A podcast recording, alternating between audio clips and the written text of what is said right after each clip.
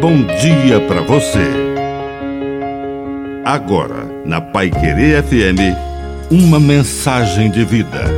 Na palavra do Padre Dirceu Reis. Segundo lugar. Prefira o segundo lugar.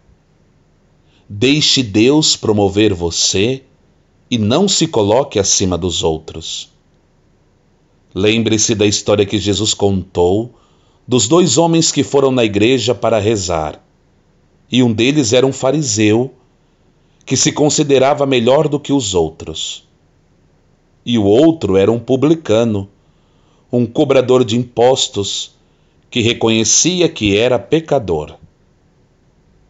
O primeiro ficou na frente e o segundo preferiu ficar lá atrás. Jesus disse que esse último foi justificado, porque os últimos serão os primeiros, e os primeiros serão os últimos. Reconheça o valor do outro e prefira sempre o segundo lugar.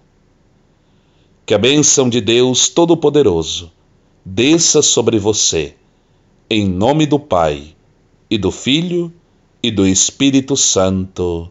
Amém. Um bom dia para você.